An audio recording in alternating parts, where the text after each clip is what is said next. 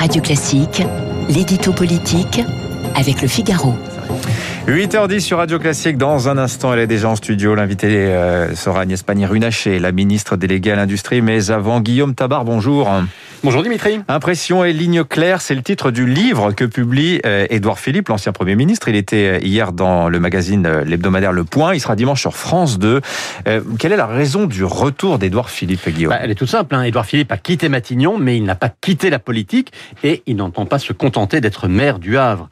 De son remplacement par Jean Castex à la sortie de son livre, vous noterez qu'il s'est écoulé tout juste neuf mois. Alors je ne sais pas s'il faut y voir le symbole d'une renaissance après un temps de silence je dis bien de silence et pas de disparition, parce que dans l'esprit des Français, il est resté bien présent. Dans tous les baromètres, il est la personnalité politique la plus populaire. Alors, ce capital, il se l'est construit durant la crise du Covid, hein, par sa gestion jugée claire et solide. Et depuis qu'il a quitté le devant de la scène, eh bien, il a gardé intact ce capital. il y a une phrase qu'il a rendue populaire. Hein, Je ne sais pas tout.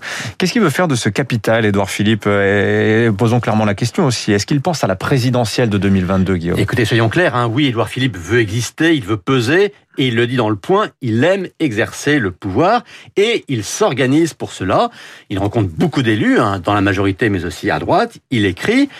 Alors, quant à l'avenir et à la présidentielle, eh bien, je crois que pour comprendre la psychologie de Philippe, il faut se replacer quatre ans en arrière. Car en quelques semaines, il était passé de bras droit d'un candidat défait à la primaire, Alain Juppé, à Premier ministre d'un candidat élu à la présidence de la République, sans l'avoir imaginé et sans l'avoir cherché. Et donc il en a tiré la conclusion qu'en politique, tout était affaire de circonstances et qu'on ne commandait pas les circonstances, on faisait avec. C'est vrai pour le passé et c'est donc vrai pour l'avenir.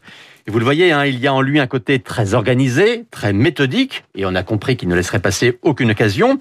Mais il y a aussi un côté, j'allais dire, fataliste. Fataliste non pas au sens de résigner, mais au sens du fatum, hein, du destin, qui fait que les choses arrivent ou n'arrive pas d'ailleurs. Est-ce qu'il sera toujours fidèle à Emmanuel Macron ou est-ce qu'il faut comprendre qu'il est à son compte, Édouard Philippe?